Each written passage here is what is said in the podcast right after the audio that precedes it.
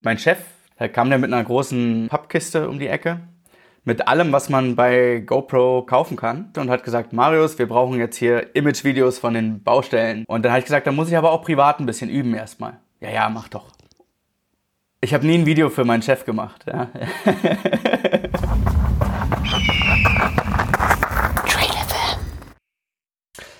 Moin und herzlich willkommen zu einer neuen Folge bei Trail FM. Heute haben wir einen Gast bei uns, den man nicht nur von den Trails her kennt, nein, er ist auch in der Social Media Welt sehr umtriebig, um genauer zu sein auf YouTube. Heute zu Gast bei uns Marius Laktat Intolerant Brügge. Herzlich willkommen, Marius. Hallo, schön da zu sein.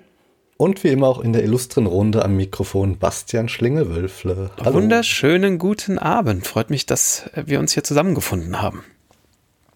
Ja, die einen oder anderen kennen den Podcast schon, die wissen, wie wir einsteigen. Marius, für dich, wir starten immer mit so Opener-Fragen, die darfst du gerne so detailliert beantworten, wie du möchtest. Und hau mal einfach direkt rein. Bier oder Spezi? Was kommt bei dir ins Glas? Ich würde lügen, wenn ich Spezi sagen würde. Hast du Und gibt es da eine spezielle Biersorte, wo du sagst, das ist so mein Favorite? Also ich bin ja von Berlin ins wunderschöne Allgäu gezogen und das nicht ohne Grund. Ja. Wir haben hier das Mekatzer Sonntagsbier. Also bist das, nur fürs Bier ähm, quasi runtergezogen? Äh, ausschließlich, ja. Da reden wir nachher nochmal drüber. Was will man auch sonst im Allgäu? Sonst würden wir ja zu uns rüberziehen. okay, das Mekatzer, das hatte ich hier auch schon mal gesehen tatsächlich. Gut, ähm, vom Glas auf den Teller. Was liegt bei dir auf dem Teller? Fleisch oder Gemüse? Das ist eher Fleisch, ja. Irgendwelche Lieblingsgerichte? Äh, ähm, nicht wirklich. Ich habe mal ein wunderbares Stück Fleisch in München essen dürfen. Ähm, das war ein Stück Wagyu-Rind und das hat man sich natürlich auch was kosten lassen. Also ja, das ist richtig auf der Zunge zergangen. Äh, das war wirklich ein Highlight und ich bin sozusagen an einem Stück Brokkoli noch nie an diesen Geschmack an diese Geschmacksexplosion rangekommen, deswegen sage ich mal Fleisch. Du hast nur die falschen Köche erwischt bisher. Du bist also der Mann fürs, äh, fürs Exquisite, ich höre das schon. Und wenn wir jetzt mal das Kulinarische in den Urlaub verlagern, wenn du wegfährst, lieber mit dem Van oder lieber Hotelurlaub? Ich würde sagen, ich würde gern mal Van ausprobieren. Bisher bin ich nur auf den Hotelgeschmack gekommen. Ja bist du der Antagonist zu allen anderen hier bisher im Podcast. Das ist sehr, sehr spannend. Ich habe eure Folgen, ich habe eure Folgen schon immer gehört und dachte immer, ich liege immer so knapp daneben, ja. und jetzt wird es ja erst wirklich spannend. Und wenn's, wenn du dann genau. schön im Hotel bist, dann eher am Meer oder in den Bergen? Nee, absolut Berge, ja. Puh, die Kurve wirklich gerade noch so bekommen. Sehr, sehr gut. Ja, ist spannend, weil. Ja, du siehst, man Berge sieht halt schon. Im Sinne von, es müssen wirklich die Berge sein? Oder sagst du auch, hey, es darf auch das Meer sein, Hauptsache ich habe hinten dran auch die Berge und kann es kombinieren? Weil die Antwort haben wirklich, wir auch öfter. Ich bin wirklich ein Erdtier. Also ich habe, äh, es müssen Steine sein, es muss Erde sein, es muss, äh, müssen Trails sein. Mir ist das Meer wirklich total egal und ich, mir geht da auch überhaupt keiner ab, wenn ich aufs Meer gucke oder irgendwas. Ja. Sehr, sehr gut.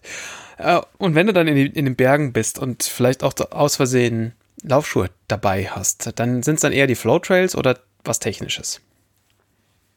Ich glaube, mir gefällt das Technische besser, weil ich bin, sage ich mal, etwas talentfrei, was das Laufen angeht und äh, kann meine Kraft sozusagen da besser einsetzen auf den technischeren Parts. Ja. Ah, interessant, da kommen wir dann vielleicht auch gleich nochmal drauf zurück. Dann noch zu den, zu den weltlichen Sachen. Gab es vielleicht so in den letzten 350 Tagen einen Einkauf, wo du sagst so, hey, der hat so mich geprägt, mein Leben ein bisschen verändert. Gibt es da was? Gibt es auch äh, die Möglichkeit zu sagen, was man sich hätte kaufen müssen, um das Leben zu verändern? Weil also, leg die Frage aus, wie du willst. Äh, ich habe ich hab da an Kondome gedacht, so ungefähr vor, vor elf, zwölf Monaten.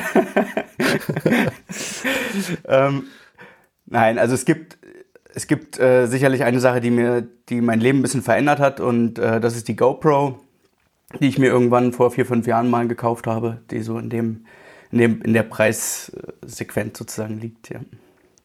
Okay. Und die ist wahrscheinlich auch dann ausschlaggebend für das, worauf wir nachher noch zum Sprechen kommen. Genau, ja. Jetzt schon super viele Spoiler für später gefallen. Ähm, bin ich mal gespannt, was du uns so alles erzählen kannst über dich.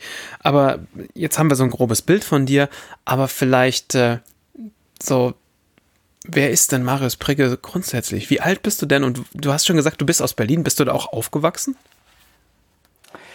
Ja, ich bin tatsächlich in Berlin aufgewachsen, äh, 30 Jahre lang.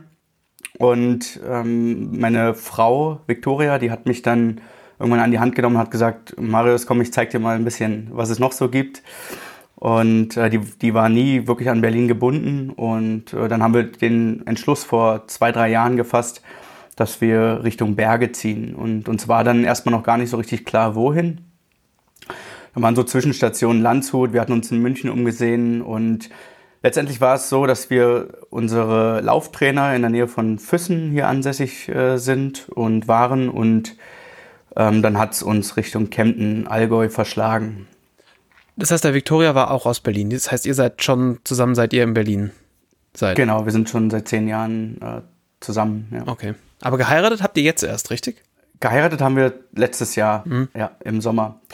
Und äh, das hat alles eine Weile gedauert. Ich habe den Antrag schon länger gemacht, aber äh, wir waren beide Studenten eine Zeit lang und naja, hatten die finanziellen Mittel nicht, um die große um die große Feier zu, zu feiern. Ja. Mhm. Und was haben wir jetzt äh, letztes Jahr gemacht? Wir haben wirklich nur zu zweit gefeiert, beziehungsweise zu dritt. Olivia war schon, war schon im Bauch. Mhm. Und es war aber trotzdem eine ein sehr, sehr schöner Anlass, eine sehr schöne Feier, um, um hier, sage ich mal, im Allgäu diesen, die, also Fuß zu fassen, ja, als Familie sozusagen wirklich zu sagen, wir haben jetzt den Abschluss, Berlin ist, ist vorbei, wir, wir fangen jetzt hier quasi zusammen neu an. Vermisst ihr denn die Stadt dann, also die große Stadt gar nicht? Nein. Und auch, also die große, große Stadt gehen, also eine Großstadt unter Berlin? Also ich, es, es hören wahrscheinlich von, meiner, von meinen alten Freunden, die ich da so in Berlin habe, nicht allzu viele Laufpodcasts. Ähm, deswegen kann ich, kann ich sagen, also Berlin als Stadt vermisse ich überhaupt nicht. Mhm. Bin auch jedes Mal, wenn ich dort bin, bin ich froh, wieder weg zu sein dann irgendwann. Aber natürlich bin ich dort sehr stark verwurzelt. Ich habe teilweise noch Familie da und, und sehr, sehr gute Freunde. Und das tut schon manchmal weh, der, der Abschied. Äh, ja. Okay. Aber und und deine Zeit in Berlin, war die dann irgendwie geprägt auch von, von Sport oder war da oben eher ja, Partyleben mehr angesagt? Da bin ich so ein bisschen im Zwiespalt, weil in, in Berlin ist es, hat man es unheimlich schwer, äh, Sport zu machen, vor allem Trailrunning. Man kann sich vorstellen, ich meine, ihr hattet ja schon ein, zwei Gäste da, die auch aus der, aus der Stadt kamen und äh, man kennt diesen berüchtigten Grunewald und den Teufelsberg, äh, unser einziger richtiger Anstieg, wo wir, so, wo wir so unsere Höhenmeter gesammelt haben. Es war immer teilweise sehr stumpf. Ähm, dann gab es ein bisschen Training auf dem Laufband, was auch wieder stumpf war. Und ähm, man hat eigentlich immer wieder diese Urlaube in den Bergen ersehnt, äh, um, um richtig seinen Sport ausführen zu können. Und irgendwo war man so ein bisschen gefangen. Ja. Sicherlich ist die Community in Berlin wachsend und auch, auch sehr cool, ja, sehr stark wachsend auch. Ähm, da gibt es ein paar, paar äh, Protagonisten, die da wirklich sehr, sehr viel dafür tun, dass die Community auch weiterhin wächst. Ähm, aber ja, so richtig ernst genommen wird, äh, werden die Trails in Berlin da äh, leider noch nicht oder ja.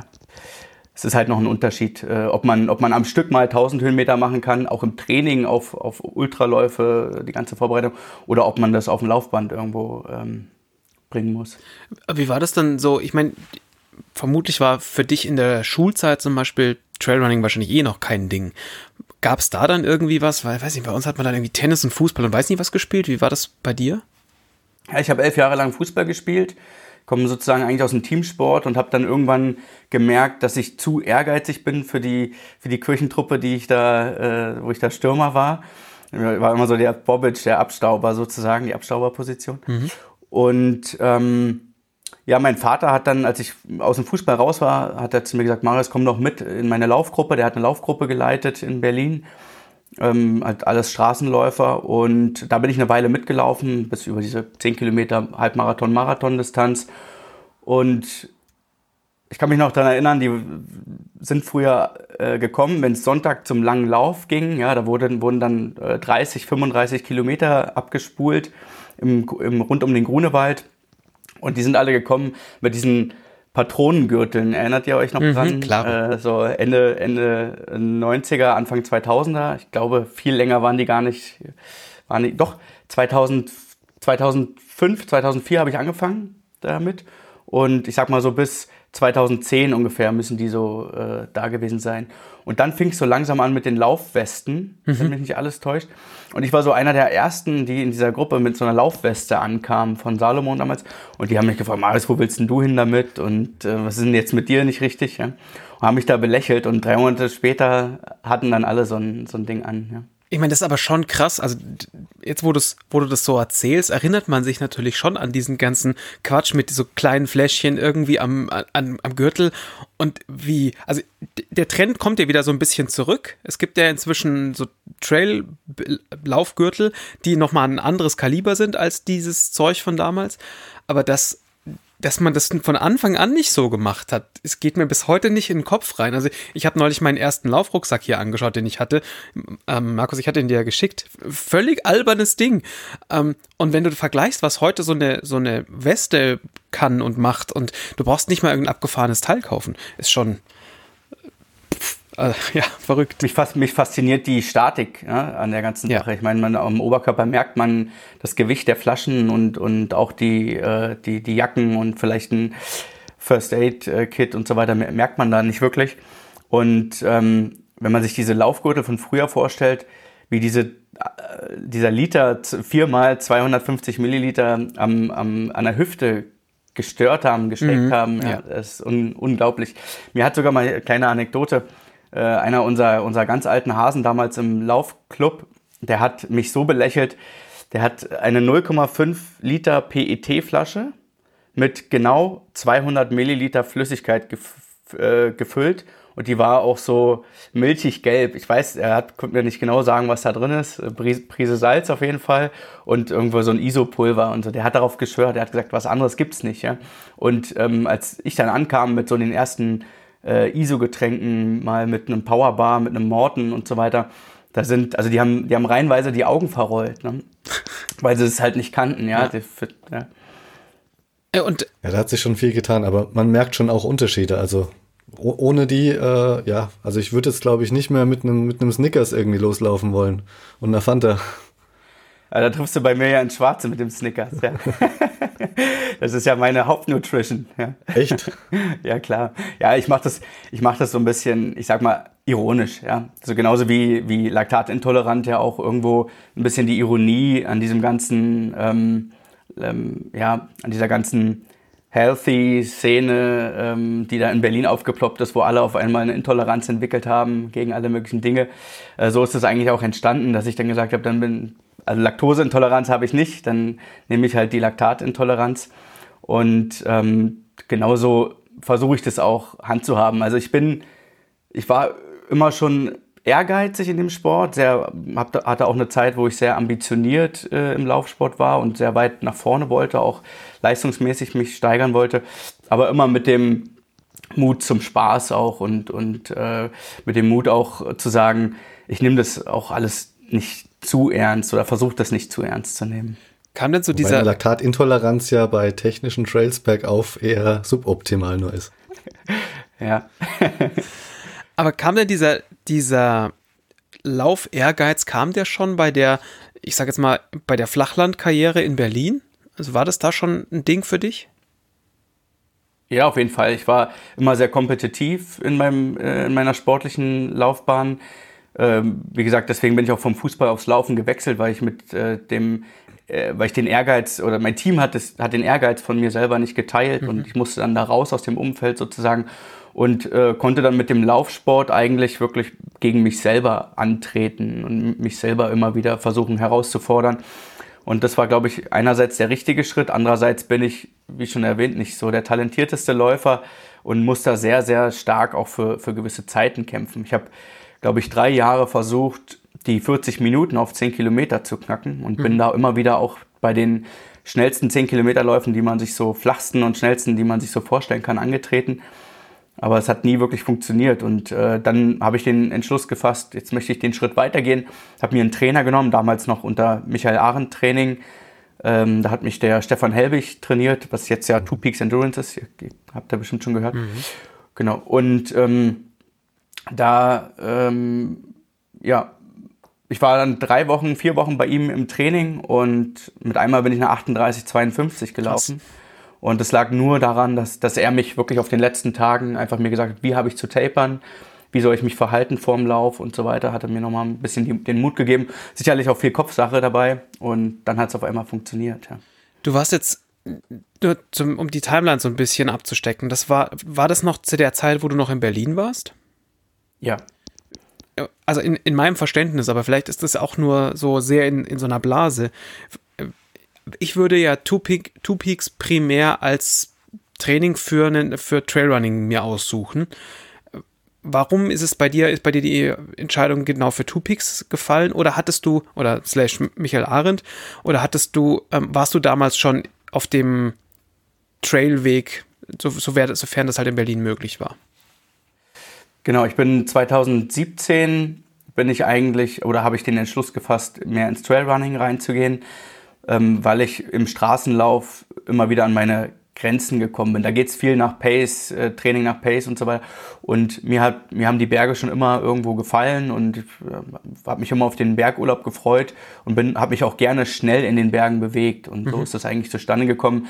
Ich habe mich immer mehr dafür interessiert. Mir hat ähm, den großen Anstoß hat mir 2016 der Transalpin Run gegeben, den ich mal im Urlaub, als ich in den Bergen im Urlaub war, besucht habe.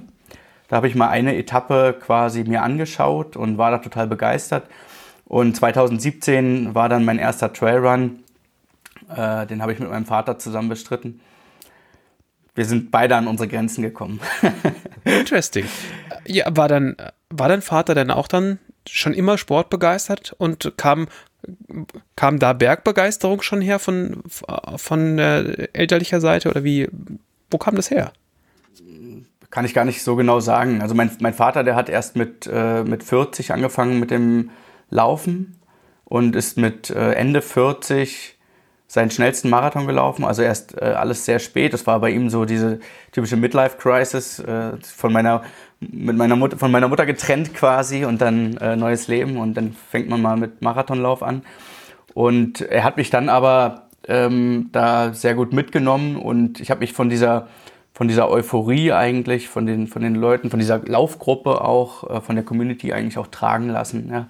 Und äh, um, da, um da auch immer weiterzukommen. Die waren alle sehr, sehr kompetitiv, was so ähm, Zeiten angeht, was Training angeht und so. Wir haben da schon ein bisschen was weggemacht an, an Training. Und ja, irgendwann war dann für mich so der Punkt, dass ich gesagt habe, jetzt Trailrunning. Und dann habe ich mit meinem Vater mal so einen Wettkampf mitgemacht. Äh, beim Großglockner sogar die 35 oder 30 Kilometer, was das da waren. Wir haben fünfeinhalb Stunden gebraucht, weil mein Vater nach 500 Metern auf einem nassen Stein ausgerutscht ist und sich den, den, das Steißbein irgendwie geprellt hat. Und er hatte tierische Schmerzen, hat aber für mich noch durchgezogen. Und Was? seitdem wusste ich, ich will nichts anderes mehr machen. Ja, das war, war schon eine riesen, eine riesen Nummer, auch äh, sehr emotional, als wir dann zusammen ins Ziel gelaufen sind. Ähm, und dann ging es weiter, dann hat sich das gesteigert. Dann wollte man natürlich irgendwann seinen ersten Ultra laufen und äh, ja. Was sind so die Distanzen, die du jetzt am, am liebsten läufst? Ähm, aktuell laufe ich eigentlich am liebsten so um die Marathondistanz, äh, auch in den Bergen. Am, am, besten vielleicht sogar noch ein bisschen weniger als Marathon, so um die 30 Kilometer. Ähm, am besten einmal steil berghoch und steil wieder runter. Äh, das sind so die, die eigentlich die Läufe, ähm, da erinnere ich mich an den Base Trail XL. Das waren, glaube ich, aber, äh, wie viel sind das? 39 Kilometer, genau. Und äh, beim Chirgand äh, Skyrun, das waren so meine besten Läufe, wo ich eigentlich meine, meine Potenziale am besten ausschöp ausschöpfen konnte. Ähm, alles, was so über die 60 Kilometer geht, ähm, Transvulkania, Großglockner Ultra Trail 75 Kilometer, da habe ich eigentlich immer sehr hart gelitten, ja. ähm, weil ich bin bin da wahrscheinlich auch zu, zu euphorisch Anfang, am Anfang. Ich sag mir immer wieder, Marius, lauf nicht zu schnell los, es wird hinten raus, es wird gefährlich. Und, Wem und erzählst immer, du das? Ich bin dann recht oft vorne mit bei, sodass ich teilweise dann auf die Uhr gucke und denke mir, oh Marius, 420er Schnitt, jetzt am Anfang bei einem 75 Kilometer Lauf. Vielleicht solltest du dich doch etwas weiter hinten einordnen. Ja. Und wie erging es dir dann beim, beim Lavaredo letztes Jahr? Das ist ja so eine Distanz, die ja auch über deiner Lieblingsstrecke quasi ist. Ja, ich war, ich war da sehr ambitioniert, aber weil ich auch fit war, bin von der Transvulkania recht, recht äh, fit eigentlich rausgekommen. Das Problem lag bei mir bei den letzten drei großen Rennen, äh, unter anderem auch der OCC, dass ich äh, tierische Rückenschmerzen bekommen habe, weil meine Hamstrings verkürzt sind. Das ist schon immer ein Problem. Ich hatte da auch mal eine längere Zeit eine Verletzung. Und wenn ich die nicht ständig aufdehne, so mein Kadaver, ja, äh, wenn, ich den, wenn ich den nicht ständig behandle, dann äh, habe ich echt auch auf längeren Distanzen dann keinen Spaß, weil ich dann Rückenschmerzen bekomme, der untere Rücken geht zu. Mhm. Und, und ich muss dann echt viele Stunden unter Schmerzen laufen, um das Ding auch irgendwie noch zu beenden. Und das war an dem Tag leider auch so. Ich bin für mich eine super Zeit gelaufen, aber meine richtigen, also das richtige Potenzial von mir, das habe ich nie irgendwie so richtig auf so eine langen Strecken bringen können. Ja. Du bist ja jetzt ähnlich wie wir beide hier, niemand, der irgendwie in den Top Ten alles finisht.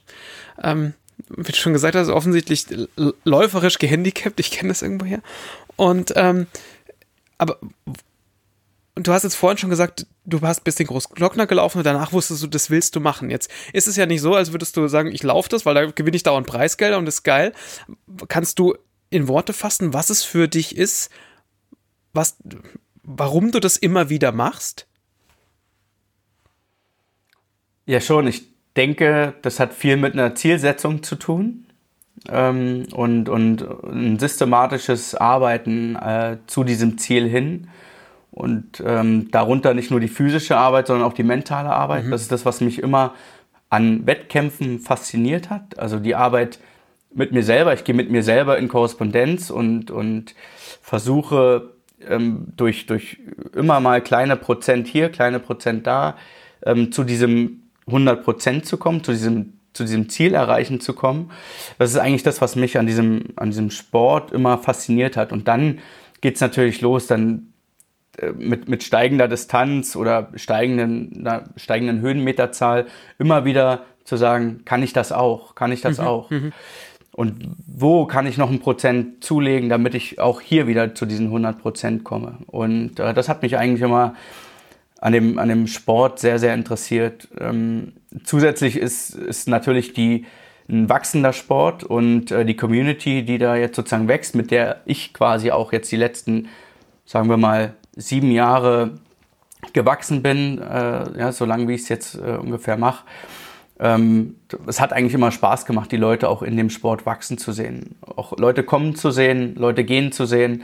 Ähm, finde ich, ist ein, ist ein sehr, sehr interessanter Prozess, der da stattfindet. Willst du dann an dir, mit dir in den jetzigen Distanzen wachsen oder hast du auch vor, die Distanzen und Höhenmeter zu erweitern? Ich habe gerade gedanklich für mich einen gewissen Umschwung äh, drin. Das liegt bisschen an der privaten, an der familiären Situation. Ich habe ja schon erzählt, ich habe eine kleine Tochter bekommen im November und meine Frau Victoria, die hat sich da natürlich viele Monate aufgeopfert und musste den Sport, hier ist sie übrigens, ja, mhm. ähm, musste übrigens, ja, ähm, äh, musste da, sage ich mal, sehr viel Kompromisse für uns, für die Familie eingehen, weil sie noch nicht so überzeugt war, jetzt schon Familie zu gründen.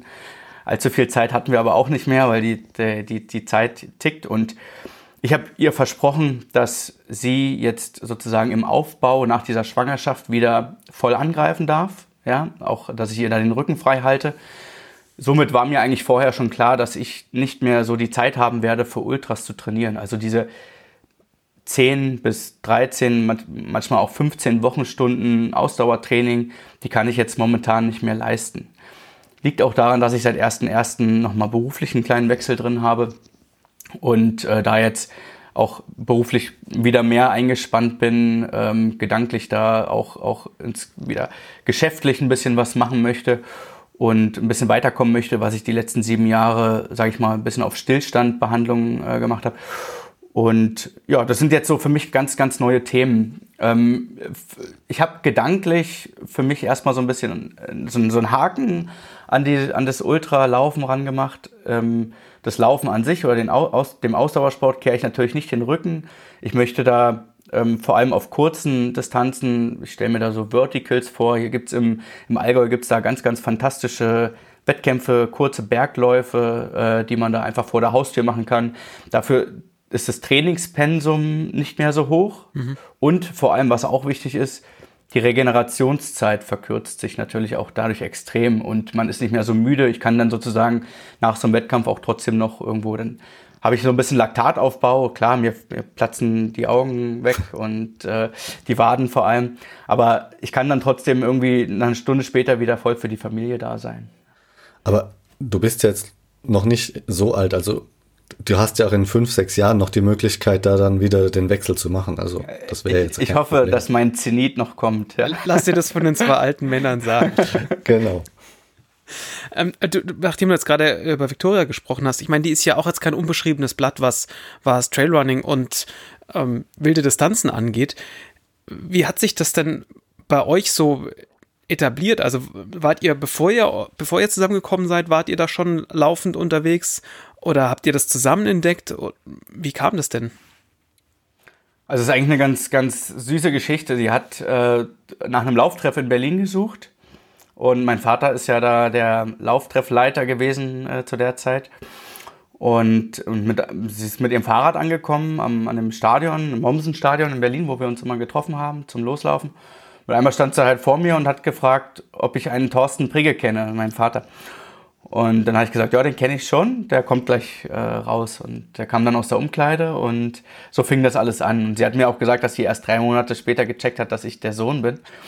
Und ja, wir sind dann ab und zu mal zusammen beim Lauftreff halt gelaufen und haben uns da ein paar Mal, paar Mal halt gesehen, so wie es halt manchmal so ist. Ja, manchmal ist der eine da, die andere nicht und so weiter und manchmal trifft man sich. Und das war im Sommer, kann ich mich noch bestens dran erinnern, da sind wir manchmal losgelaufen und sind dann nachher im, äh, im Wannsee baden gegangen und wieder zurückgelaufen, ja, zum Stadion. Und Victoria war im Wasser und mein Vater steht, steht neben mir und gibt mir einen Ellbogen äh, an die Schulter und sagt, Marius, Sag mal, kriegst du das überhaupt nicht mit? Ich sage, ja, was denn? Ja, die steht auf dich.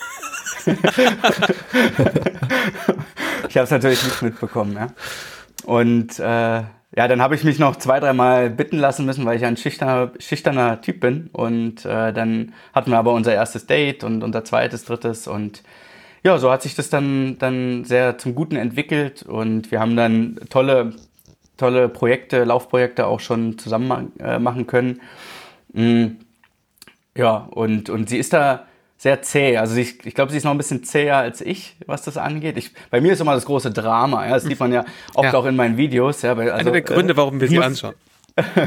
ich, muss, ich muss dabei auch mal ein bisschen leiden und, und viele von meinen Zuschauern, die wollen mich auch leiden sehen. Ähm, bei ihr ist es so, sie zieht das was, was sie sich vornimmt, zieht sie auch, auch wirklich diszipliniert durch und ähm, kennt da eher ihre, ihre, ich sag mal, ihre Zone, in der sie sich bewegen muss, auch während der Läufe, um auch gut ins Ziel zu kommen, ja, ohne, ohne groß äh, Einstürze zu haben. Ja. Und ähm, nur um die Timeline für mich nochmal im Kopf klar zu bekommen. Du hast vorhin gesagt, ähm, ihr habt dann noch studiert. Habt ihr dann, ihr habt in Berlin studiert? Habt ihr beide studiert? Genau, ich habe berufsbegleitend studiert. Was hast du ähm, studiert? Und äh, ich bin Wirtschaftsingenieur und äh, Bautechniker. Also ich komme aus der Baubranche. Oh, Bild. Und ähm, also dieser, also bei mir war das, bei mir war das, ich habe Dachdecker gelernt. Ich bin äh, quasi eigentlich ursprünglich Handwerker und habe aber gemerkt, dass ich so zwei linke Hände habe und dass die anderen Jungs da irgendwie in der Berufsschule viel besser, viel, viel besser mit dem Holz und mit, dem, mit den Ziegeln umgehen können. Und ähm, ja, dann habe ich gesagt, komm, dann machst du nochmal Schule und einen Bautechniker gemacht und dann durfte ich endlich studieren und habe dann hab das dann einfach auch genutzt, um, um dann noch berufsbegleitend einen Wirtschaftsingenieur zu machen. Und Victoria ist gelernte Krankenschwester und hat aber gesagt, dass ihr der Job auf Dauer keinen Sinn macht. Ja? Man, man kennt ja die, die, äh, ja. so, ne? Die, und sie hat dann ähm, so ähm, Geografie, jetzt, jetzt so, Geografie hat sie studiert und arbeitet äh, jetzt äh, seit längerer Zeit schon in der Infrastruktur bei der Stadt. Ach krass, okay. Mhm. Genau. Bist du dann, bist du aber jetzt noch in dem, in deinem Bereich, wo du studiert hast, beruflich? Ja, ich war, also ich war jetzt viele Jahre lang als äh, GU-Bauleiter im Hochbau. Äh, das ist so, ist eine, also eine Baufirma, die im Prinzip von einem Investor oder von einem Bauherrn die Gesamtleistung äh, übernimmt, äh, geht äh, manchmal sogar von der Planung schon los, dann über die komplette Bauausführung, bis das Haus steht. Man sagt auch Schlüsselfertigbau, mhm. ja. Also ich krieg dann sozusagen, habe dann Aufträge bekommen von meinem Chef, ja, hier, bau mal dieses Haus und bis zur Schlüsselübergabe und das habe ich dann gemacht äh, als Bauleiter. Und jetzt bin ich äh, ähm, seit 1.1. aber in der Baulogistik und das ist sozusagen die komplette Infrastruktur auf der Baustelle. Also wir machen alles, wir sind Dienstleister, es ist nicht kein Baugeschäft mehr in dem Sinne, keine Bauleistung mehr, sondern eine Dienstleistung, die quasi, also wir machen alles, was man nicht mehr sieht, wenn der Bau fertig ist. Mhm, mh. Also Bauzäune, ja. Kräne, ähm, Materiallogistik, ähm, Abfalllogistik, alles, was man sich da so vorstellen kann. Das sind die ganzen Sachen, die man eigentlich so gar nicht mitbekommt, wenn man da nicht genau drauf achtet. Und die auch eigentlich keiner bezahlen will, ja. Ja, na klar, natürlich. ja. so einen blöden wird, vorausgesetzt, dass ja. Mhm. Ja, genau. Okay. Mhm. Aber es ist natürlich, also es birgt unheimlich viel Potenzial, wenn man eine ganz kleine, mal ganz kleine, äh, ganz kleine Vorstellung mal dazu. Wenn jetzt der äh, Trockenbauer, der kommt mit seinen Trockenbauplatten, äh, fährt er morgens in der Firma los, ähm, fährt zum Baustoffhandel, kauft sich die Platten ein, tut die in den Lieferwagen, noch ein paar Schrauben dazu, muss vorher noch seinen Akku aufladen von dem Akkuschrauber und dann fährt er auf die Baustelle und fängt an, erstmal die Platten hochzutragen ins dritte OG, Raum 15, äh, legt die Platten da ab, dann sind die alle schon erstmal fertig, dann ist Frühstück, ja, dann haben die immer noch keine, keine Wertschöpfung gebracht, ihr mhm. Kerngeschäft noch nicht ausgeführt. Und ähm, wir schaffen das mit der Baulogistik, dass wir das Material ihm zu 7 Uhr quasi an den Arbeitsplatz bringen mhm. und er muss nur seinen aufgeladenen Akkuschrauber mitbringen, um mal so diese Vorstellung für die mhm. Baulogistik zu, zu schaffen. Ja? Also wir, wir, wir schaffen im Prinzip den Weg frei ja? Mhm. und können damit auch natürlich auch Kosten ersparen. Ja? Und konntest du dann auch in, in dem Beruf dann in Kempten gleich Fuß fassen oder musstest du irgendwie erstmal jonglieren, um, ja, um über die Runden zu kommen? Ich musste erstmal zwei Jahre lang im, ins Unterallgäu fahren zum Arbeiten. Ich, hab, ich war bei einem großen Generalunternehmer im, in Memmingen für zwei Jahre mhm. und ähm, habe dann ähm, jetzt in Diesen am Ammersee quasi, ist vielleicht auch ein Begriff, ja, für die, für die Garmischer, ja, ähm, da jetzt sozusagen eine neue Firma gefunden, für mich ein neues Gebiet. Bist ja quasi. Du auch ein Stück gefahren von Kempten aus, oder? Ja, ich fahre sehr viel. Wir, wir decken den kompletten süddeutschen Bereich ab. Ich bin, okay. bin sogar in Freiburg, Stuttgart, in Erlangen, bei, bei Nürnberg unterwegs wow. und so weiter. Das heißt, du bist dann vor Ort, wenn irgendwo du mit so einem Bauzaun unterm Arm wahrscheinlich immer. Äh, genau, ja. Ich habe immer zwei, zwei Bauzaunfelder noch im, in meinem Kombi. Perfekt. ja, ja, und äh, ja, genau. Und ein bisschen Werkzeug. Nein, es äh, ist tatsächlich so, dass ich in, jetzt in die, in die Projektleitung ähm, aufsteigen durfte und wir stellen gerade, wer hier zuhört und äh, im Süden von Deutschland quasi äh, Bauleitung äh, macht, ja, ruft mich mal an. Wir, wir, brauchen, wir brauchen Bauleiter, ja, genau. Spannend. Okay.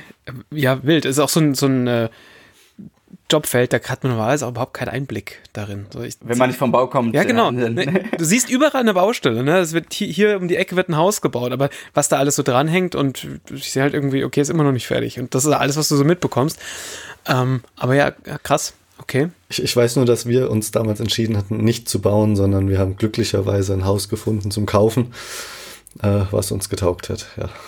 Also ich kann auch nur davon abraten, äh, selber zu bauen und die Bauleitung da selber zu übernehmen. Ich selber würde es wahrscheinlich auch sehr ungern machen. Also ähm. okay, ja wild. Ja. Okay, ähm, um um noch mal so, ja, ich meine, wir haben es jetzt ein paar Mal angerissen. Ähm, also auf dein restliches Leben zurückzuschauen. Du, du, du läufst jetzt sehr, sehr viel oder liefst zumindest bisher sehr viel und äh, hast, äh, bist verheiratet, du hast ein Kind. Ähm, wie, wie, alt ist sie jetzt? Stand heute? Ähm, genau drei Monate und einen Tag. Ja, oh, Sie können jetzt sehr genau jetzt mal rechnen. Ja, wir haben gestern schon so ein kleines Jubiläum gefeiert wieder. Ja, es ist, ist völlig wild, wie oft man mit, äh, mit Kind ähm, irgendwas zu feiern hat und wie schnell sich alles ändert. Äh, kommen wir sicher auch gleich nochmal drauf zu sprechen, aber nachdem wir schon 700 Mal dran vorbeigeschrammt sind und neben, nebenbei machst du ja auch noch so YouTube-Quatsch. Und äh, ähm, wie kam es denn dazu, dass du gesagt hast, pass mal auf, wie wär's denn, wenn ich eh durch die Berge renne, dass ich eine Kamera mitnehme und das dann danach zusammenstecke? Mein, es muss auch wieder so ein bisschen äh, ausholen, weil das echt auch wieder eine, eine lustige Geschichte ist. Ich habe ähm, damals bei einem auch Generalunternehmer im Sanierungsbau in Berlin gearbeitet und war somit der jüngste Mitarbeiter. Und mein Chef, der kam mit einem Tag, ich hab, wir, haben nicht, wir haben nie drüber gesprochen, da kam der mit einer großen äh, Pappkiste um die Ecke, mit allem, was man bei GoPro.com kaufen kann. Mhm. Hat die mir auf den Tisch gestellt und hat gesagt, Marius, wir brauchen jetzt hier Image-Videos von den Baustellen. Äh, das machst du jetzt.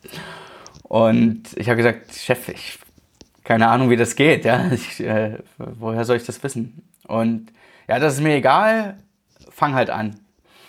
Und dann habe ich gesagt, dann muss ich aber auch privat ein bisschen üben erstmal. Ja, ja, mach doch. Smart. Ich habe nie ein Video für meinen Chef gemacht. Ja.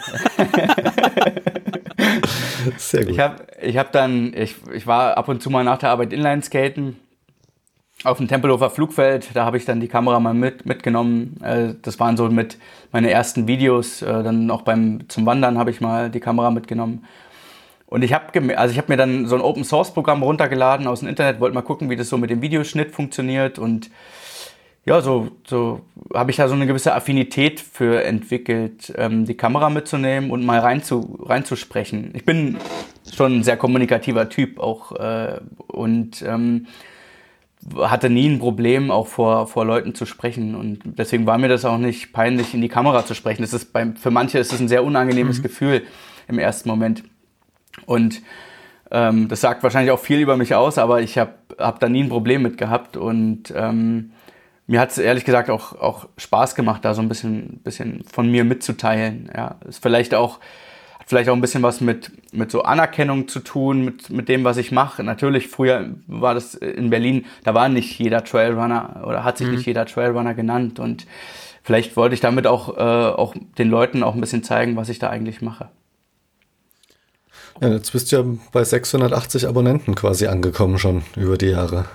Immerhin, ja. Also. Mich hat sogar letztens jemand YouTube-Star genannt. Oh. Das war auch noch sehr befremdlich. also, also bitte, ich, ähm, YouTube ist, ist ähm, Pro und Contra, ja, es ist Fluch und Segen zugleich. Man muss, man muss sehr, sehr viele, viele Hebel ähm, und Stellschrauben äh, ziehen und drehen und drücken, um bei YouTube, äh, sage ich mal, eine wachsende Abonnentenzahl zu bekommen. Das kommt nicht von alleine. Ähm, natürlich braucht es eine gewisse Regelmäßigkeit, womit ich schon mein erstes Problem habe, ja, mhm. aufgrund meiner äh, Zeit, die ich so habe. Ich würde gern viel mehr machen, würde gern viel mehr, viel mehr Content äh, äh aufbereiten. Da, da gibt es noch ganz viel, was ich, ich habe so viel Rohmaterial auf dem PC, äh, auf irgendwelchen Speicherkarten, was, wo ich komme dazu nicht, das zu verarbeiten, weil mir einfach die Zeit fehlt.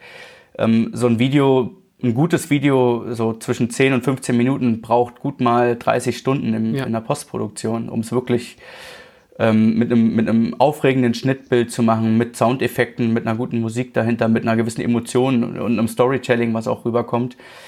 Ähm, das ist nicht ganz einfach und da steckt immer viel Liebe drin. Und ich möchte natürlich auch nicht nur das Rohmaterial mit einer gewissen, mit einer Musik irgendwie aneinander und äh, dass da jetzt irgendwo kein, ja, keine, keine gewisse, kein, kein Spannungsbogen drin ist und so weiter. Das möchte ich nicht, weil dann verliert das Ganze meinen Fingerabdruck, meinen Charme. Mhm. Ich habe das mal versucht. Ich wollte ich wollte jetzt vor kurzem mal, da hatte ich äh, in der Elternzeit ein bisschen Zeit, da wollte ich vloggen. Ja, mal wieder so ein Laufvlog ne, mit einem gewissen Ziel auch. Äh, ein 10 Kilometer Ziel, das ist noch nicht ganz an, an ACTA gelegt, aber ich bin auf dem besten Weg, dass es stirbt. Ja. Ähm, äh, da wollte ich, da wollte ich eigentlich mal so einen, so einen regelmäßigen Vlog rausbringen, vielleicht alle zwei Wochen. Und das ist auch wieder gestorben, weil ich mich zu lange aufhalte an dem, an der Postproduktion. Ja. Das Video aufnehmen, die Kamera mitzunehmen, das ist das kleinste Problem. Ja, das geht total schnell. Äh, ihr kennt's ja, äh, Markus kennt's ja auch, der ist ja da auch mit der Kamera laufend unterwegs und die Aufnahmen vom Laufen, es wird immer was, weil es sieht immer geil aus auf dem Trail. Ja, es sind immer tolle, tolle Möglichkeiten, die man da hat, vor allem bei so einem Wetter wie heute. Ja. Aber die Postproduktion ist so zeitaufwendig, dass äh, und, und ich möchte gerne, ich habe einen gewissen Anspruch auch an, an meine Quali Videoqualität, ja, auch an die Schnittqualität, auch wenn die noch nicht perfekt ist, aber äh, ich versuche da schon die Qualität auch über die Jahre zu steigern. Und ja, das fällt mir einfach schwer, da eine Regelmäßigkeit reinzubringen. Aber auch wie du sagst, das, das Storytelling an sich, also irgendwann gibt es halt auch keine neue Story mehr, wenn du läufst. Und dann überlegt man sich ja auch, will ich jetzt das zehnte Video wieder rausbringen oder ja, so, also so geht es mir zumindest ab und zu. Ich, ich filme dann mit und denke mir, das sind coole Aufnahmen, aber hm, ja, was soll, also warum soll ich es jetzt rausbringen? Es war vielleicht auch wieder die gleiche Gegend wie vor drei Wochen schon mal. Ja, und dann lasse ich es. Ja. Machen wir Fotos kommen, so, dann kommen so schöne Sachen wie das Tube Girl, äh, wo du dann quasi darauf reagieren kannst. Ja. Und schon ist wieder neuer Content geboren. Ja, genau. Wenn, wenn, wenn man dann so, so Input von draußen bekommt, wo man einfach den Quatsch dann halt mal mitmacht, das ist dann schon ganz witzig wieder, genau. Also ja. zum, zum Storytelling muss ich echt sagen, dass bei den Wettkämpfen ist es so, äh, auf Record drücken und die Kamera mitnehmen und einfach laufen. Und gerade bei Ultraläufen ist die Story immer mit, mit drin. Weil man, man hat immer irgendwo gewisse Höhen und Tiefen in dem Lauf und äh, genau das ist ja das, was, was die Leute sehen wollen, weil mhm. den Leuten geht's da draußen genauso. Jeder, dem ich, dem ich nach äh, 40, 50, nach vielleicht 60 Kilometern auf dem Trail in die Augen gucke und mir denke, ach Gott, geht's mir beschissen. Ich gucke in die anderen Augen und die spiegeln mir dasselbe wieder. Und ich glaube, ich glaube, uns geht's da allen draußen so, ja, auch den, auch den Elite, weil wir laufen alle irgendwo an unserer physischen Grenze, ja, und ähm, da passiert immer irgendwas. Ob man dann mal, mal hinfliegt und, und mit einem blauen Auge davon kommt und es noch ins Ziel schafft oder ob dann die große Emotion kommt, wenn die Frau im Ziel wartet. Vielleicht sogar, wenn die Kinder im Ziel warten, worauf ich mich schon tierisch freue, das mal äh, mitzuerleben, ja. Ähm, dann, dann ist da immer irgendwie eine Story geboren. Es gab bei mir so richtig tolle Momente, wo ich einfach nur froh war, die Kamera dabei zu haben und das auch ein, eingefangen zu haben am Ende. Zum Beispiel der Einlauf beim, äh, in Chamonix, beim, beim OCC. Ja, also dieser, dieser Zieleinlauf, der war für mich unvergesslich. Victoria ist, ist die letzten 150 Meter sogar noch mitgejoggt okay. mit, der, mit, mit Olivia im Bauch und wir hatten dann diesen total emotionalen, ich musste meine Tränen wegdrücken, man, man sieht es auch in diesem Zielvideo, wie ich, wie ich mit mir kämpfe, ja. Und äh, da waren noch ein, zwei Freunde, auch ein anderer YouTuber, ein guter YouTuber, Robert Kujas, ja, ähm, dem man auch echt eine Chance geben kann mal für die Videos. Also äh, um mal ganz kurz, äh, klickt mal darauf, Robert Kujas bei YouTube, ja, der macht fantastische Laufvideos. Ähm, ja, einfach, äh, ist einfach toll. Die Community, man kommt da nach Hause, man kommt, man fällt sich in die Arme und, und das auf der Kamera einfangen zu dürfen, äh, diese Momente, das ist für mich unbezahlbar. Das, äh, ja. Ja, beim Lavaredo ging es mir anders. Also ich habe bis, zur, bis zu den drei Zinnen hoch zweimal die Kamera kurz draußen gehabt. Und bei Kilometer 65 habe ich sie in den Korb gelegt und habe gesagt, nee, nee, ich, ich kann hier auf der Strecke nicht filmen. Ja. Da hatte ich überhaupt gar keinen Drive dazu. Wie ähm, hattest du vor, den ganzen Lauf abzufilmen und, und daraus was nee, zu schneiden? Nee, einfach äh, Szenen daraus. Also ich bin ja mit dem Christian zusammengelaufen und wie es uns halt so geht und die Gegend ist ja sowieso, also die, die, die macht ja alleine schon einen Film quasi. Ja. Aber irgendwie, ähm, ich, ich weiß nicht, ob es mental emotional gewesen ist. Ich hatte keine Lust, mich mit Filmen zu beschäftigen. Kannst du dich eigentlich noch daran erinnern, dass ich äh, nach dem Lauf äh, zu euch gekommen oder zu dir gekommen bin auch und äh, dich Am kurz Tisch begrüßt habe? Ja, ja, ja, genau. genau das dir kurz Kudos gegeben habe quasi. Ja. ja. Ich wusste nicht, ob du noch so im, im Tunnel bist oder im, ob du das nee, nee, überhaupt da, gecheckt da, hast. Da, da ging es dann wieder. Also ab, ab, der, ab, ab der Dusche mit, mit, mit Melone da, wo man dann aus dem Wald rauskommt auf die Straße wieder, ab da war dann wieder war ich wieder aufnahmefähig. Ja.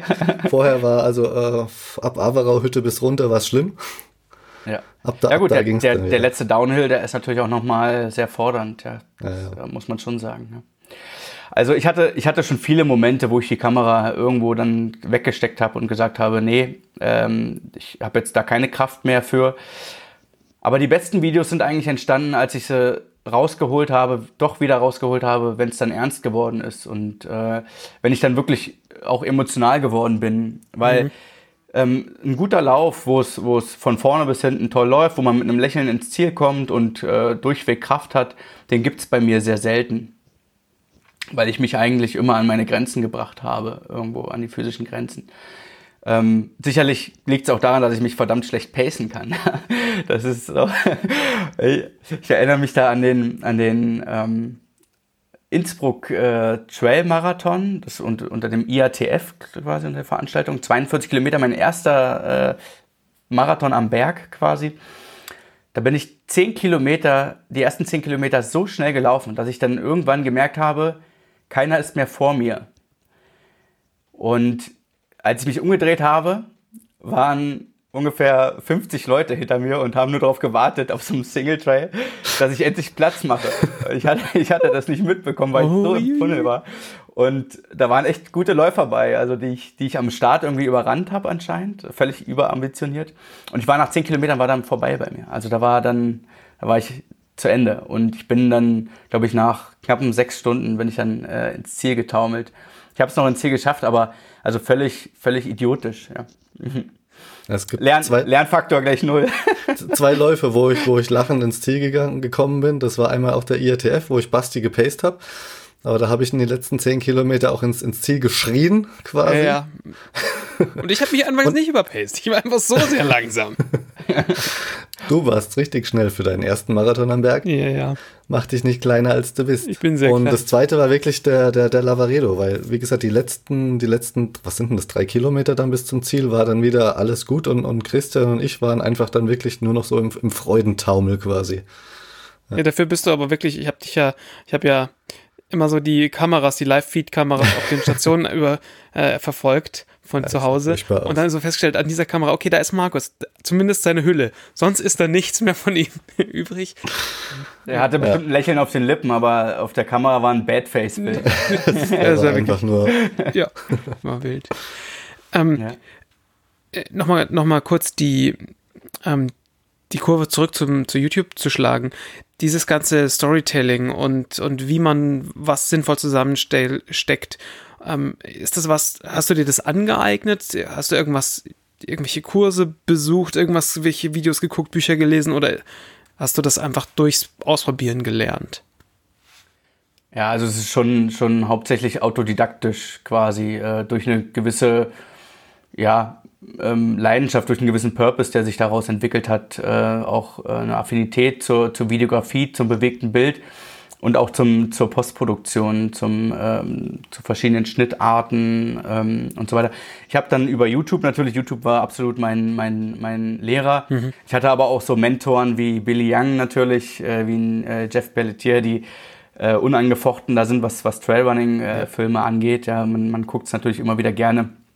Genauso wie äh, diese fantastischen Reportagen über die, ähm, was ist das, Golden, Golden Trail Series, äh, glaube ich, von, von äh, Salomon. Also das sind so natürlich die großen Idole oder Run Steep, Get High. Ähm, ja, also diese, diese Miller vs. Hawk, äh, so ein Video, da kriege ich jetzt heute noch Gänsehaut, wenn ich das gucke. Und ich habe es auch unzählige Male gesehen, um, um mir einfach auch de, anzuschauen, wie aus welchem Blickwinkel äh, filmt die Kamera, ähm, wo sind die Schnitte drin und, und so weiter. Ich achte da schon, schon auch aufs Detail. Wo ich, was ich auch sagen muss, was, was mir sehr geholfen hat, ist der Austausch mit anderen Lauf-YouTubern. Wir sind da eigentlich auch in einem, in einem regen Kontakt mit, mit einigen äh, Leuten. Und ähm, ich kann da auch, sage ich mal, ja, ich würde da ganz gerne mal so ein bisschen so, so einen Appell auch an, an alle da draußen bringen. Ähm, gibt, gibt den, den kleinen äh, Lauf-YouTubern äh, aus Deutschland oder aus dem deutschsprachigen Raum, gibt denen eine Chance. Ähm, da steckt sehr, sehr viel Liebe teilweise drin, sehr viel Arbeit. Mm, Die opfern sich quasi für, für ihre Videos da sehr auf und es hat, es hat ja auch die Vorteile, dass man mal schauen kann, hey, ich will den Eiger laufen, ich will den, ich will am Lavaredo laufen, gibt es da schon ein Video, kann ich mir die Strecke vorher mal anschauen und so weiter. Und das ist eigentlich auch, sage ich mal, die Positionierung, in der ich mich quasi sehe, meine Race-Videos, die, die sollen eigentlich hauptsächlich so ein bisschen auch die Conditions aus dem, äh, von den Läufen zeigen. Die sollen zeigen, ähm, ja, was erwartet dich äh, da bei diesem Lauf äh, in dieser Gegend, Transvulkania, Eiger, ähm, Lavaredo und so. Klar, ich bin immer nur diese Mitteldistanzen, ich habe nie diesen Sprung auf 100 Kilometer, 120 Kilometer gemacht. Ähm, aber trotzdem kann man ja schon mal sehen, wie so die Streckenverhältnisse ungefähr sind. Ist es sehr technisch? Ist es eher laufbar? Ich glaube, das sind so die wichtigen Fragen, die sich jeder Läufer vor den Läufen auch stellt. Ja. Da bin ich auch sehr dankbar drum, weil die schaue ich mir definitiv auch immer an, ja. Ja, ich finde es auch viel mehr, viel, relata viel mehr relatable, sagt man auf Deutsch so sicher nicht. Ähm, aber klar kann ich mir jetzt angucken, wie, wie Jim Wormsley an UTMB ähm, gewinnt. Ähm, das wird mir, sollte ich jemals ein UTMB laufen, relativ wenig bringen, weil mein Level ein bisschen anders ist als das von Jim Wormsley. Aber wenn ich dir jetzt halt dabei zugucke, kann ich mich halt viel mehr da reinversetzen. Wie, wie ist dann diese, diese Strecke, wenn ich die laufen würde? Ja, absolut. Und da kommt es ja nicht nur darauf an, ähm, jetzt sage ich mal, wie die Streckenverhältnisse aussehen, ob, ob äh, eher laufbar, eher technisch. Im Grunde ist alles laufbar. Ähm, aber die, die, Frage, die Frage ist ja auch, wie viele Leute sind, an, äh, sind auf diesem Single Trail? Wo geht's wirklich auf die erste Engstelle? Wo wartet man vielleicht mal? Ähm, wo haben die Leute, mit denen ich mich eher identifiziere, leistungstechnisch, wo haben die vielleicht dort Probleme? Oder wie sieht's dann nach zwölf Stunden auf dem Trail aus und nicht nach acht Stunden? Genau. Ja, das ist, das ist vielleicht auch nochmal ein interessantes Thema.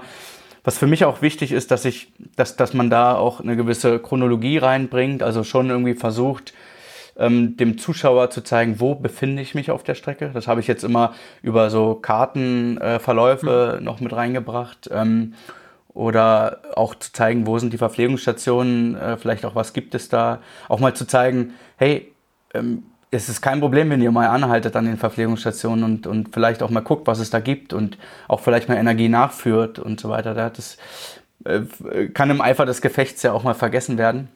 Ja. Und ähm, ja, das, das sind so, also ich sag mal, ich, ich versuche schon auch, ich bin aus der Mitte, absolut. Also ich, wenn ich gut bin, kratze ich mal am vorderen Drittel, sage ich mal. Ansonsten sehe ich mich eher da auch absolut in der Mitte. Äh, äh pretty average sozusagen, sagt man ja. Und äh, das versuche ich auch rüberzubringen. Ja. Ähm, ich habe da, ähm, hab da für mich den Anspruch, dass ich äh, Qualität in die Videos bringen, dass es sozusagen auch spannend ist, meinen Videos und mir zuzuschauen. Aber ich, äh, im, im, Kern soll das schon sozusagen, der informative Charakter soll dahin gehen, dass, dass die Strecke gesehen wird, dass man sich daraus die Informationen zieht. Ähm, es gibt ja viele Lauf-YouTuber, die dann erklären, wie man trainiert. Das, ein bisschen was mache ich da auch, aber eher weniger. Also ich bin da nicht so der Erklärbär oder nicht so der Trainingswissenschaftler. Mhm. Ja. ja, da gibt es ja auch Spezialisten für, ne? Ja, absolut, ja. Du sprichst ja viel von Emotionen und jetzt gibt es ja da noch was, wo sogar auch Emote im Namen mit drin ist und zwar den emoteshop.de. Was hat es denn damit auf sich? Wie kam es denn dazu? Ja, ähm, das kam daher, dass ich, dass ich, dass, dass man sich ja eigentlich äh, schon sehr stark auf die Läufe auch vorbereitet, gerade die großen Ultraläufe oder sogar, wer jetzt aus dem Triathlon-Bereich kommt, äh, ähm, die Langdistanzen zum Beispiel und ich fand es immer schade. Man hat im Ziel, sage ich mal, man hat dieses Zielerlebnis, vielleicht diese 200, 300 Meter äh, Zielrausch, ja, das ist ja eine gewisse Emotion. Da sind, äh, man, man, ist, äh, man ist emotional Achterbahn gefahren in den Stunden vorher und in den Monaten vorher vor allem, ja, das ist ja der, der weitaus bedeutend, bedeutsamere Weg. Und ich fand es immer so ein bisschen schade. Man hat dann die Medaille umgehangen bekommen oder beim Lavaredo die Weste in die Hand gedrückt bekommen. Und dann geht man sich umziehen äh, in die Dusche, legt das Ding ab und vielleicht hängt man die irgendwo in den Kleiderschrank oder manche haben dann, äh, so wie ich bei dir sehe, äh, so Haken äh, sich irgendwo in die Wand ge geschlagen und hängt die rüber. Und ja, Mar Marke Eigenbau oder? ja? ja, genau. Ja, genau, genau. Also ich habe ja nicht so viel ja von daher. Ja, es gibt ja, gibt ja da verschiedenste, verschiedenste Varianten, wie man, wie man seine Trophäen, nenne ich es mal in dem Sinne, aufhängen kann. Und mir war das aber immer so, dass ich gesagt habe, nein, ich, ich, äh, mir ist es zu emotional, mir, ist, mir war das jetzt zu bedeutsam, mir war das zu viel Aufreibung ähm, und, und Engagement, was ich da bringen musste, um diese Medaille zu bekommen. Ich möchte die nicht einfach nur irgendwie aufhängen, sondern ich möchte einen gebührenden Platz haben. Und dann habe ich mal im Internet gesurft und ich habe nichts wirklich gefunden, was mich begeistert hat. Ich war damals zu der Zeit in einem aluminiumverarbeitenden Betrieb und mhm. habe dann ähm, an den ersten Medaillenpads gearbeitet und äh, der Name Medal Pad ist daraus entstanden. Medaille, Medal mhm. und Pad für quasi Board, ja. Ähm, wenn ich jetzt vom Medal Pad rede, dann äh, rede ich halt von diesen Medaillenboards und ähm, ja, es war dann so, dass ich gesagt habe, ich, ich möchte da gerne, ich möchte gerne, dass die, diese Medaille gerne in, in einem gewissen Rahmen in Szene setzen und ich war auch damals schon begeistert von diesen Sportograf-Bildern, von den Wettkampfbildern, weil ja oftmals ähm, auch da, sage ich mal, wenn man jetzt nicht den Stadtmarathon läuft, dann sind diese Bilder schon sehr reizvoll. Da hat man diese Bergkulisse im Hintergrund. Manchmal sogar ist man, manchmal ist man auf weiter Flur komplett alleine auf den Bildern und man sieht sich selber in dieser roughen Natur irgendwo äh, laufen und, und Sport treiben und man hat, finde ich, auch oftmals ein Gesichtsausdruck, der, der eine gewisse Leidenschaft widerspiegelt, einen gewisses, gewissen Glanz in den Augen. Und dieses Bild neben der Medaille zu positionieren, das war immer so meine, meine Vision. Und ja, ich habe dann das Glück gehabt, dass ich einen guten Freund in Berlin habe, der eine Werbefirma hat, der mir diese Dinger auch, äh, sag ich mal, bis auf die Bastelei, die ich selber in der Werkstatt damals gemacht habe, in der Aluminiumwerkstatt, ähm, habe ich dann das Glück gehabt, dass wir da an dem Produkt ein bisschen entwickeln konnten und äh, rumfeilen konnten. Und daraus ist dann jetzt das heutige Metalpad entstanden und äh, wie man es sozusagen auf der Seite emote-shop.de sieht.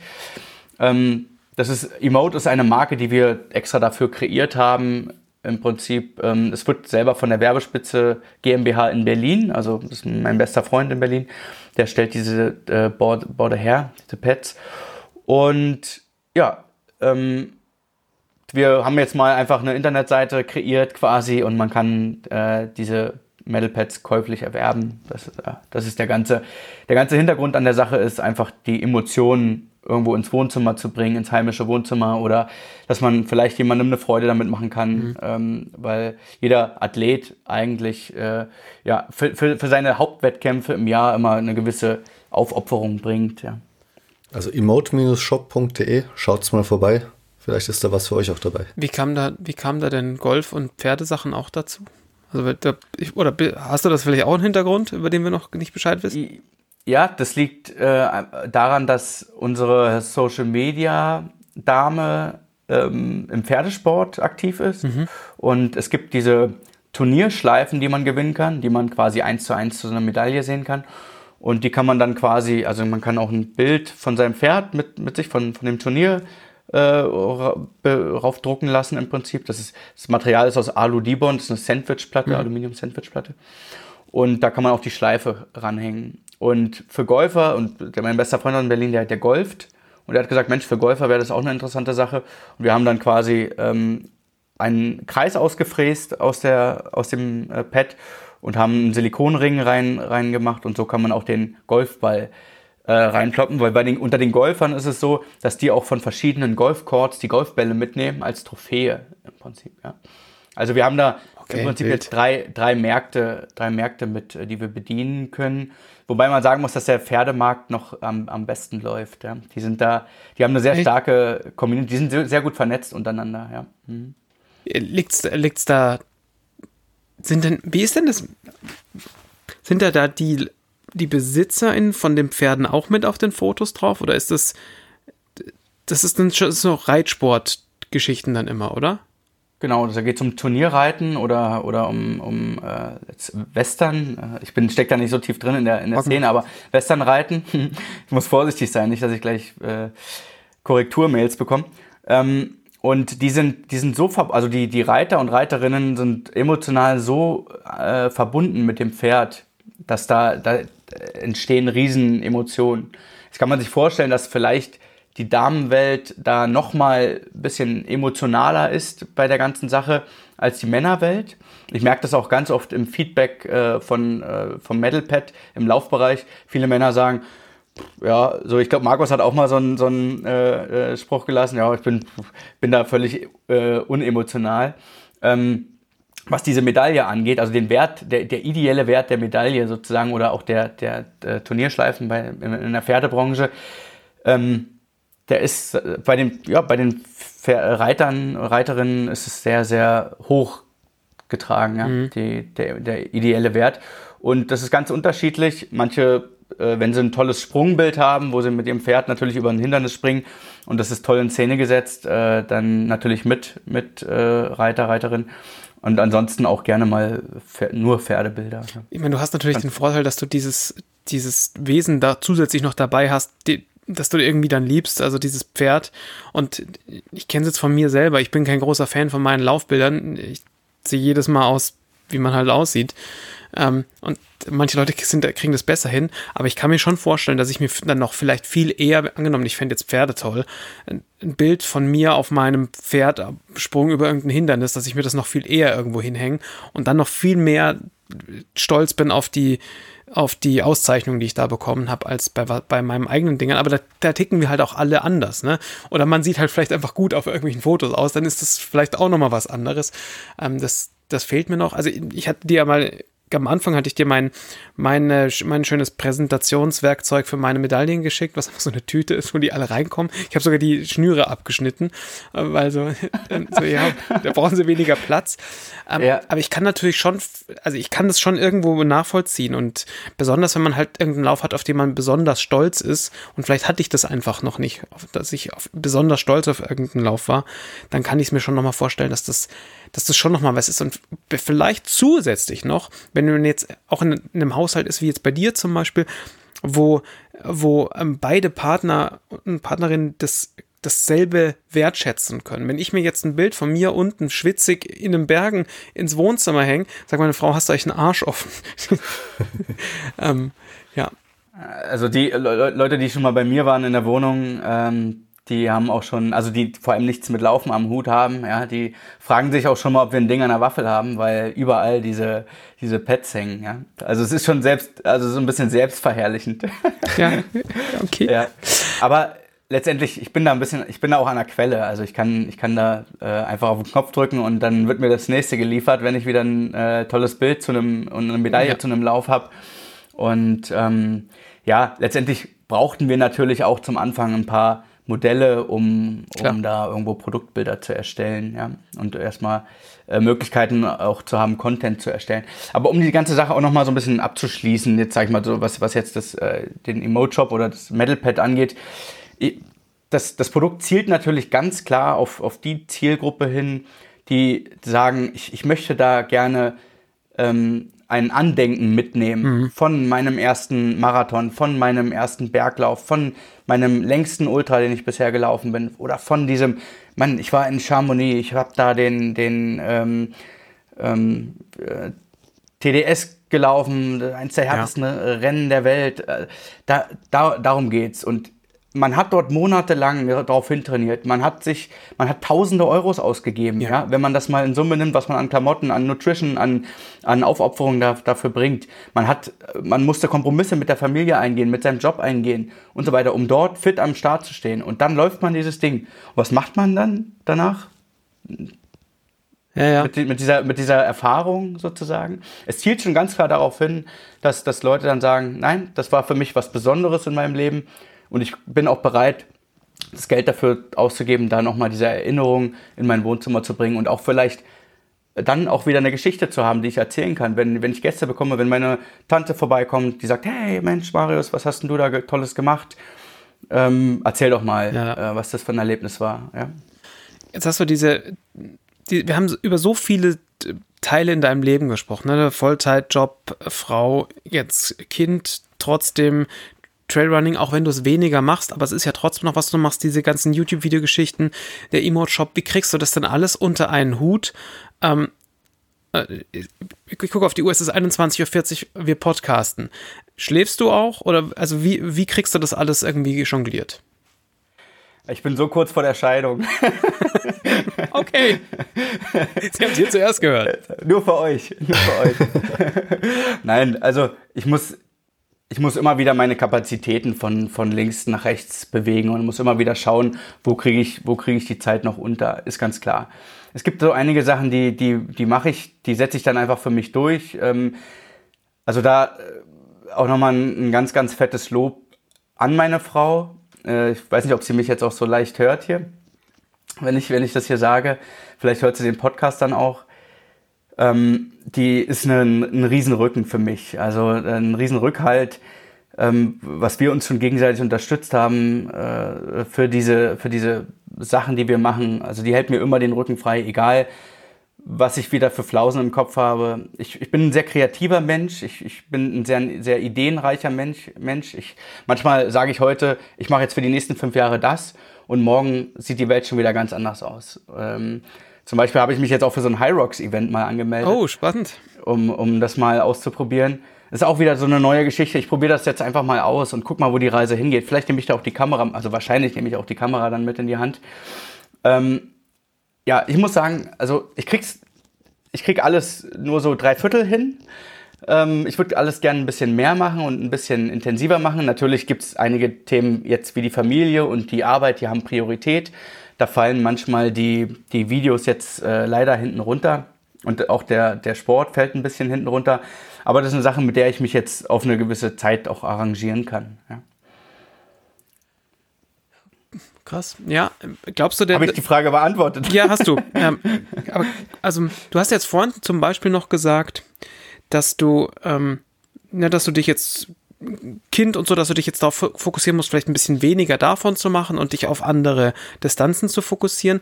Ähm, wenn du jetzt zum Beispiel sagen würdest, pass mal auf, ich höre mit dem Video, ähm, mit dem Videopart auf, dann hättest du mehr Zeit für das andere. Wäre das denn überhaupt eine Option, dass du sagst, du lässt irgendeins von den ganzen Standbeinen fallen? Pro Tipp von mir, Frau, Kind vielleicht nicht.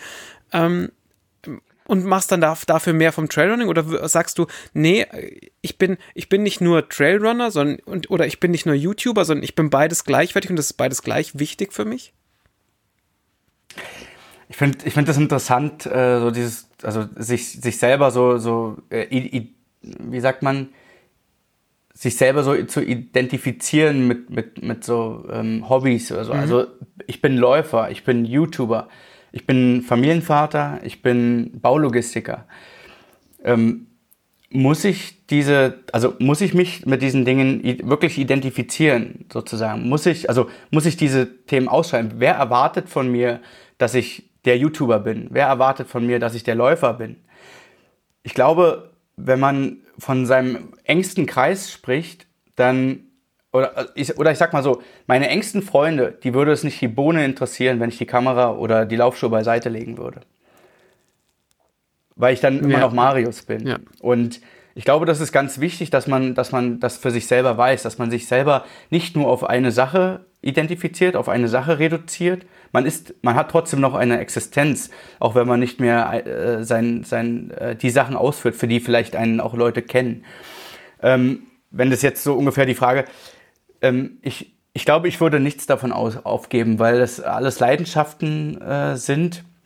Und auch wenn ich mal Phasen habe, so wie jetzt, dass ich gerade jetzt mal für zwei, drei Monate kein Video äh, rausbringe, ähm, bin ich trotzdem noch der, der gerne Videos macht mhm. und es ist trotzdem noch ein Spaß. Und manchmal, wenn ich so zwei Stunden am Abend Freizeit habe, weiß ich nicht genau, was ich machen soll. Soll ich jetzt mich ans Videoschneiden setzen? Soll ich die Laufschuhe anziehen? Soll ich mich aufs Rad setzen oder soll ich Zeit mit meiner Tochter verbringen? Äh, wo es meistens ist im Moment die Zeit mit der Tochter, mhm. ist ja mhm. klar. Aber trotzdem sind das immer so, also ich bin trotzdem in der, in der positiven Lage, auch zu sagen, ich kann mir das aussuchen. Ich kann mir jetzt gerade aussuchen, was macht mir am meisten Spaß. Und, und ich kann mich mit vielen Sachen identifizieren und ich glaube, das ist äh, auch eine, also ich glaube, es hat auch ein bisschen was mit, mit Glücklichsein zu tun. Ja. ja? So, das ist für mich die Definition auch ein bisschen von, von Glück, zu sagen, ich kann das machen, was mir Spaß macht und wann es mir Spaß macht. Ja. Keine Termine und leicht einsitzen. Ja, wir, wir alle verdienen kein Geld damit und von daher ist es genau das. Wir, wir, mach, wir machen es, weil wir Spaß dran haben. Und wenn wir irgendwann an einer dieser Sachen keinen Spaß mehr haben, dann sollte man sich überlegen, vielleicht dann doch das Hobby zu wechseln oder was anderes zu tun. Genau. Ja, oder das Hobby kurz auf Eis zu legen, das hilft ja manchmal auch. Oder so, genau. Ja, das waren wunderschöne Einblicke und es waren, war viel von Emotionen die Rede. Und Musik hat ja auch mit Emotionen zu tun. Wenn du jetzt auf den Trails unterwegs bist, hörst du Musik dabei? Und wenn ja, Gibt es da was Spezielles, wenn du beim richtigen Ballern bist und wenn du auf flowigen Trails unterwegs bist? Hast du da unterschiedliche Geschmäcker, was du dann auf den Ohren, Ohren hast? Ja, also ich, ich höre tatsächlich wenig Musik, ähm, weil sonst höre ich meine eigene Stimme nicht, wenn ich die Kamera, wenn ich in die Kamera spreche. ja. ähm, und ich habe immer, also wenn ich gerade wenn ich am Berg bin, dann äh, höre ich einfach nicht so viel Musik, weil ähm, es könnte ja immer jemand von hinten kommen und so. Ich, da bin ich mir, da will ich mich gerne, Ja, genau. Wahrscheinlich habe ich da auch Musik gehört. Ja. Nein, also ähm, ich höre auf dem Laufband höre ich sehr viel Musik natürlich, ähm, sonst äh, könnte man das da ja auch nicht aushalten, die, diesen Stumpf, diesen Stumpfsinn sozusagen. Und ähm, wenn ich auf dem Laufband laufe und mir schön Intervalle in die Beine prügel, dann höre ich tatsächlich so Dinge wie äh, Hafti-Abi, ja, Haftbefehl. Und okay. da darf es auch, da darf's auch gerne mal was sein, was unter die Gürtellinie geht. Ja. ähm, was so ein bisschen, was so ein bisschen knallt, ja. Und ähm, wollt ihr einen konkreten Song oder? Sehr gerne, ja. Okay, dann sage ich einfach 069, ja. Was, okay. was will man da noch? Hm. Ja. Das heißt Hamburger, er als Berliner. Ob das noch erlaubt ist. Ja. und, und wenn ich einen lockeren äh, Lauf mache und, und Musik höre, dann äh, sind es und, ja, unter anderem Podcasts, aber um, um ein Lied zu nennen, ähm, würde ich wahrscheinlich eher so auf Wanda gehen. Ähm, das höre ich ganz gerne. Ähm, das ist eine Wiener Band, Wanda und da Bologna zum Beispiel. Sehr gut. Ich, ich schreibe mit. Aber wenn du Podcasts hörst, gerne auch hier Empfehlungen an die Community raus. Ja, ich war ein bisschen, das war so ein bisschen äh, shamed, weil ich habe ja vor kurzem einen Vlog rausgebracht mit meinen fünf Lieblingspodcasts. Ja, ich habe es gesehen. Ich war kurz davor, dich wieder auszuladen, aber hey. Und ihr wart an Stelle sechs natürlich, aber natürlich. Ja, ich hatte nur Zeit für fünf. Ähm, nein, es, es, lag einfach, äh, ja, da, da muss ich sagen, ich höre ich hör alle eure Podcasts, habt ihr auch immer gehört, ohne jetzt mich irgendwie wieder einschlagen. Egal, das, das kommt jetzt auch nicht gut. Ne? ähm, aber ihr habt ihr habt doch ein sehr, auch ein sehr wenig Tonus gehabt, ne? Und äh, in, dem, in dem letzten Jahr. Und äh, von daher, oder waren andere, die da, die da regelmäßiger, zum Beispiel wie die Jungs von Two Peaks, mhm. ja, die haben da ja jede Woche, äh, wirklich waren da jede Woche fleißig. Und da ist es vielleicht einfach ein bisschen, bisschen äh, runtergerutscht in der Gunst, ja. oh Gott. Das heißt, du hörst zum Beispiel Trailrunning-Geschwätz Genau, den, den höre ich so mit, mit äh, am, am liebsten, ja, weil da auch, da, da, ich kenne die Jungs auch sehr gut, mhm. ja, äh, muss man auch dazu sagen. Und seit vielen Jahren schon, der, der Arne ist, äh, ist auch ein guter Freund jetzt von uns, äh, Arne und, und Katrin, sind gute Freunde. Und ähm, die, mit den Rest gehen wir auch ab und zu mal laufen. Und ähm, ja, es macht einfach Spaß, denen zuzuhören und auch die Entwicklung von den, von den dreien sind es ja äh, mhm. mit der Kim, noch mitzubekommen. Äh, das finde ich sehr spannend, weil ich diesen ganzen Wechsel auch von Arentraining auf Two Peaks Endurance mitbekommen mhm. habe. Die haben natürlich auch einen anderen Hintergrund, was die Podcasts angeht. Bei denen gehört es ja, ja fast schon eigentlich zum Job dazu. Ja, absolut, genau. Das ein bisschen, bisschen Werbung ist natürlich da für die beiden auch mit drin. Ja. Mega. Ja, vielen, vielen Dank, dass du dir so viel Zeit genommen hast, ähm, bei deinem offensichtlich schon sehr vollen Terminplan uns ein bisschen Einblick in dein Leben zu geben, dass wir, wo ich so das Gefühl habe, auf, auf YouTube bisher so nicht mitbekommen haben. Ähm, weißt du, normalerweise ist es immer so super easy, bei den Leuten, die hier so sind, so, so rauszufinden, was haben die denn bisher so gemacht und so. Und das, obwohl man von dir so viel Content findet, ist gar nicht so einfach rauszufinden, wo kommt der genau her? Wie, wie, was ist so die, die Origin-Story von, von äh, Marius? Und äh, fand ich total spannend, das auch mal, mal so, äh, ja, einfach live mitzuerleben, äh, wie sich so ein Gespräch dann entwickelt. Ähm, der rote Faden, an dem wir uns langhangeln konnten, der war relativ dünn diesmal, aber trotzdem ist deutlich ja. über eine Stunde. Ähm, und es war keine Minute langweilig. Ja, vielen Dank für die Einladung. Es hat mir auch sehr viel äh, Spaß gemacht, mal ein bisschen aus dem Nähkästchen zu plaudern. Ja.